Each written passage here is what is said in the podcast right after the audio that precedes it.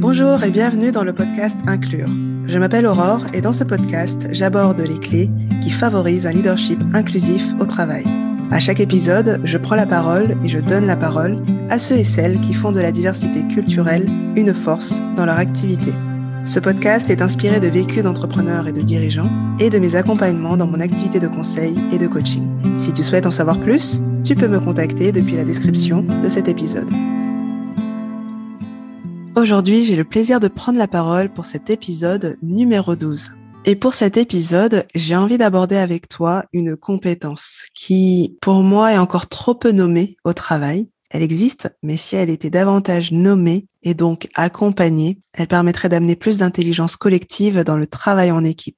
Parce qu'elle nous apprend à nous enrichir des autres, de ce que l'autre a de différent pour améliorer nos résultats. Elle permet d'apprendre à s'entourer de gens plus que jamais différents et surtout à savoir gérer ces interactions pour qu'elles soient les plus enrichissantes possibles, que ce soit dans nos projets, dans nos actions et dans nos façons de, de prendre nos décisions.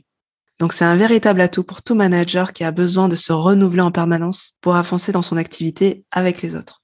Et euh, avant de nommer cette compétence, j'ai envie de te partager ma propre expérience professionnelle parce que je l'ai moi-même expérimenté. Pendant toutes ces années, en construisant des stratégies digitales au sein de différents groupes, je me suis rendu compte que finalement, ce qui me permettait d'être plus performante que d'autres, ce n'était pas tellement mon expertise technique ou opérationnelle, bien que ça reste des prérequis pour s'approprier les outils et les pratiques digitales, et qui m'a permis d'accompagner la croissance des ventes d'année en année, c'était surtout ma façon de construire la stratégie et d'aller chercher dans l'organisation existante des ressources qui n'étaient pas ou étaient peu exploités.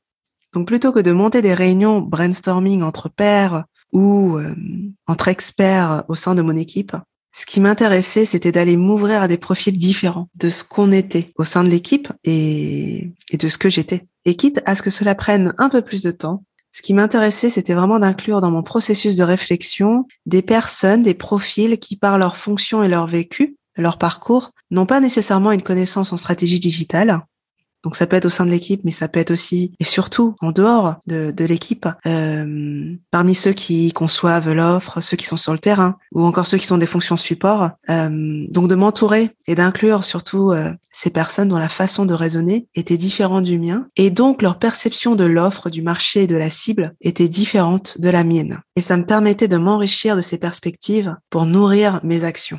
Et je dirais que la plupart du temps, les résultats ont été au rendez-vous. Donc, non pas grâce à moi, mais grâce à cette diversité d'individus et de perceptions dont je me suis inspirée pour élargir mes perspectives et celles de l'équipe. Donc évidemment, ça a été mon, et ça continue à être mon fil directeur dans ma façon d'avancer et de travailler, cette conviction que la diversité amène plus de rentabilité à la fin, mais à condition qu'on sache l'identifier, qu'on accepte aussi hein, de s'y confronter, et surtout qu'on accepte de revoir notre point de vue parce qu'on intègre cette diversité. Donc tu comprendras que la diversité dont je parle, c'est avant tout celle des idées, celle des façons de penser grâce au vécu de chacun. Et euh, dans ces enjeux de plus en plus médiatisés sur la diversité et l'inclusion en entreprise, dans la société, je partage bien sûr la nécessité de développer une diversité visible, basée sur des critères visibles, donc c'est-à-dire le rapport homme-femme, la place de la religion, l'handicap, etc. C'est important d'apporter du changement dans nos représentations visuelles, que ce soit au travail ou dans la vie de tous les jours, parce que cette étape va aider à changer ce à quoi on a été habitué jusqu'à présent visuellement. Et donc ça va nous aider à intégrer des choses différentes et à nous questionner. Mais pour moi, ce n'est qu'une première étape même si la plupart des acteurs qui se positionnent sur la diversité et l'inclusion vont avant tout se focaliser et accompagner sur ce que j'appelle du coup ces critères visibles, ça reste qu'une première étape parce que ça nous amène pas forcément jusqu'au bout de la démarche, c'est-à-dire comment arriver à composer avec cette diversité, à l'explorer, à nous amener à nous ouvrir pour faire évoluer nos croyances et notre perception des choses.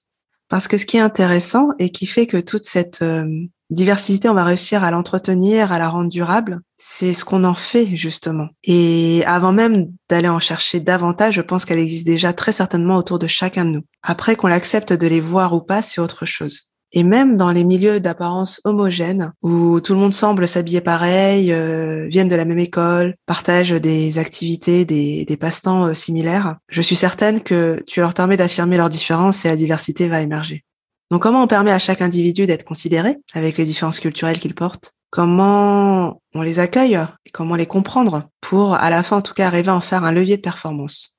Parce que la culture construit non seulement l'identité de la personne, mais aussi sa psychologie. Et donc, si je me l'applique, faire évoluer en tout cas ma culture, ma culture individuelle, c'est arriver à développer mon potentiel culturel et donc nourrir cette fameuse compétence qui permet d'amener plus d'intelligence collective en équipe, la compétence interculturelle.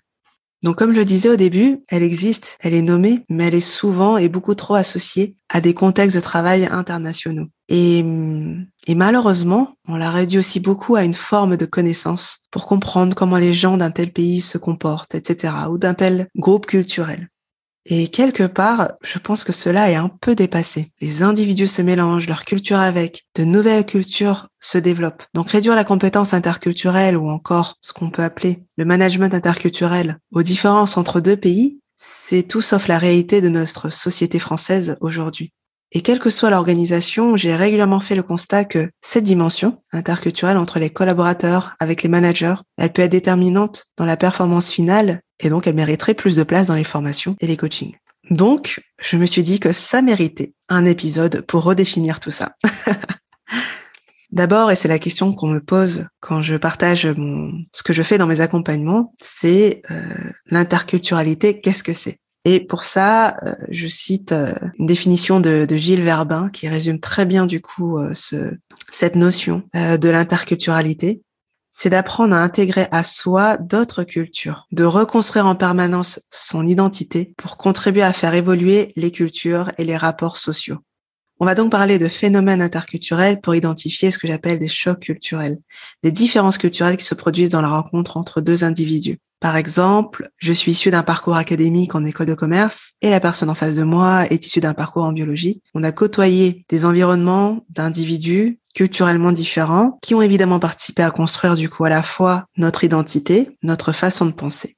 Donc travailler ensemble ne sera pas une mince affaire car nous ne réfléchissons pas et n'accordons pas la même importance aux choses. Nos cultures individuelles ne semblent pas avoir énormément d'atomes crochus. Et c'est pourquoi je parle de choc culturel. Mais au lieu d'en faire un mur qui sépare, qui cloisonne, nous pouvons aussi les accueillir jusqu'à accepter de les intégrer dans nos visions respectives et nous ouvrir à d'autres façons de voir les choses. Et ce processus fait appel à la compétence interculturelle. Et dans cette deuxième partie de l'épisode, je te propose de questionner nos rapports, notre rapport aux différences, qui me paraît être un préalable pour commencer à travailler cette compétence. Qu'est-ce qui me différencie des autres? Qu'est-ce que je mets derrière les différences culturelles? Donc commençons déjà par nous questionner sur notre conception des différences culturelles, pour comprendre qu'il n'y a pas un niveau mais plusieurs niveaux de différence à considérer, pour mieux comprendre aussi ce qui nous différencie les uns des autres et s'interroger sur ce que ces différences peuvent nous apporter. Allez, c'est parti. Prenons un de tes collègues avec qui tu as du mal à collaborer. Qu'est-ce qui vous différencie? Quelles sont ces différences culturelles qui semblent vous séparer? Et spontanément, nous allons penser à toutes les différences visibles, celles que nos cinq sens peuvent percevoir. Elles nous donnent des indications de surface, d'apparence. Elles peuvent être aidantes dans certaines situations pour comprendre, euh, par exemple, euh, certains comportements au sein de personnes euh, japonaises parce que nous disposons d'une connaissance à ce sujet, mais surtout elles peuvent biaiser notre compréhension si nous nous limitons à elles, voire même consciemment ou inconsciemment nous amener à discriminer. Les différences visibles concernent donc les origines de la personne, son accent, son physique, son comportement, ses réactions, sa religion, son régime alimentaire, etc. Donc tout ce que je vois et tout ce que je peux percevoir. Et donc, si nous arrêtons à cette définition des différences culturelles, il est plus que probable que nous n'avons pas vraiment cerné la personne en face de nous. Et au contraire, nous avons peut-être même utilisé notre super pouvoir de la catégorisation pour ranger ces différences culturelles dans des cases, dans des univers tels que nous nous les représentons avec la connaissance dont nous disposons à ce sujet. Je te donne un autre exemple, un vécu personnel dont j'en ai encore eu l'expérience récemment. J'ai des traits physiques laotiens, a priori, ou vietnamiens, et il suffit que je confirme cette appartenance à la personne en face de moi pour me catégoriser dans ce groupe de personnes, si elle ne l'a pas déjà fait spontanément. Et du coup, m'associer culturellement au Laos. Et pourtant, je ne suis pas née là-bas et je ne parle pas la langue laotienne. Et la personne en face de moi aura l'impression de m'avoir compris, surtout à chaque fois qu'elle va m'exposer sa connaissance de la culture laotienne. Et j'ai probablement reçu de manière explicite ou implicite un bout de cette culture, mais c'est loin d'être révélateur de ma façon de voir les choses. Et surtout, j'ai le sentiment avec cette personne que ce qui me définit réellement n'est pas considéré par elle. Donc notre réflexe à ne pas chercher à regarder au-delà des différences visibles nous amène à poser des frontières et à les faire ressentir. Donc ça m'amène à te poser une deuxième question. Par rapport à ce collègue avec qui tu as peu d'atomes crochus, d'après toi, qui est-il si ces différences visibles tombent, si elles n'existent plus? Quels sont ses besoins, ses valeurs qui dictent et qui expliquent son comportement? Donc c'est là où on attaque la face cachée de l'iceberg, le niveau le plus profond, les différences de valeurs. On a une palette de valeurs, de besoins qui dictent nos choix, nos comportements, comme la famille, l'harmonie, la réussite, ou encore le respect. Bref, il existe une longue liste de valeurs. Et ces valeurs peuvent changer d'ordre de priorité au cours de notre vie et surtout elles participent à la construction de notre identité. Elles nous aident quelque part à délimiter nos territoires d'appartenance, ce qu'on est et ce qu'on n'est pas. Et donc elles permettent de comprendre aussi comment nous avons construit notre identité de l'utilité de les identifier, de les exprimer au sein du groupe ou avec son manager, exprimer ses besoins qui sont vitaux car ils nous permettent d'être considérés tels que nous ressentons les choses. Mais aussi du coup avec cette limite qu'elles amènent, c'est-à-dire euh, celle d'accorder peut-être trop d'importance à ces différences de valeurs. Et dans certains cas, bah, si nous ne partageons pas les mêmes valeurs que l'équipe, il est probable que nous soyons pas recrutés. Et à nouveau, des murs peuvent se construire entre deux individus si nous accordons trop d'importance aux différences de valeurs. J'en arrive donc à un niveau intermédiaire de cet iceberg, cette zone qui met en lumière un troisième niveau de différence, plus évolutif. Si on revient à ce collègue avec qui tu as peu d'atomes crochus, la question que j'aimerais te poser, c'est la suivante. Qu'est-ce qui vous différencie réellement à long terme et qui pourrait amener de nouvelles perspectives dans votre relation, dans ta façon de voir les choses et voir peut-être même, si cela est utile, de construire des choses ensemble? En fait, grâce aux environnements auxquels on appartient, aux connaissances qu'on a accumulées, aux codes et aux valeurs que nous avons appris, on développe en permanence un savoir, une façon de percevoir les choses, de raisonner, de décider, de mémoriser, etc. Bref, tout ce qui fait évoluer notre rapport au monde et aux individus. Et c'est ce qu'on appelle nos différences cognitives. Elles évoluent au fur et à mesure que nous côtoyons de nouvelles personnes, de nouveaux environnements et surtout de nouvelles façons de penser. Donc considérer les différences culturelles entre deux personnes, ce n'est pas seulement regarder les différences visibles, mais également les différences de valeur et surtout les différences cognitives. Parce que ces dernières nous permettent d'être plus actifs dans notre capacité à faire évoluer notre culture individuelle et de ce qu'on est capable de construire du coup au sein du groupe. Donc intégrer les différences, c'est permettre à la culture collective d'évoluer grâce et avec ses membres. Donc cela mérite vraiment de revoir la pondération que nous mettons sur ces trois niveaux de différence.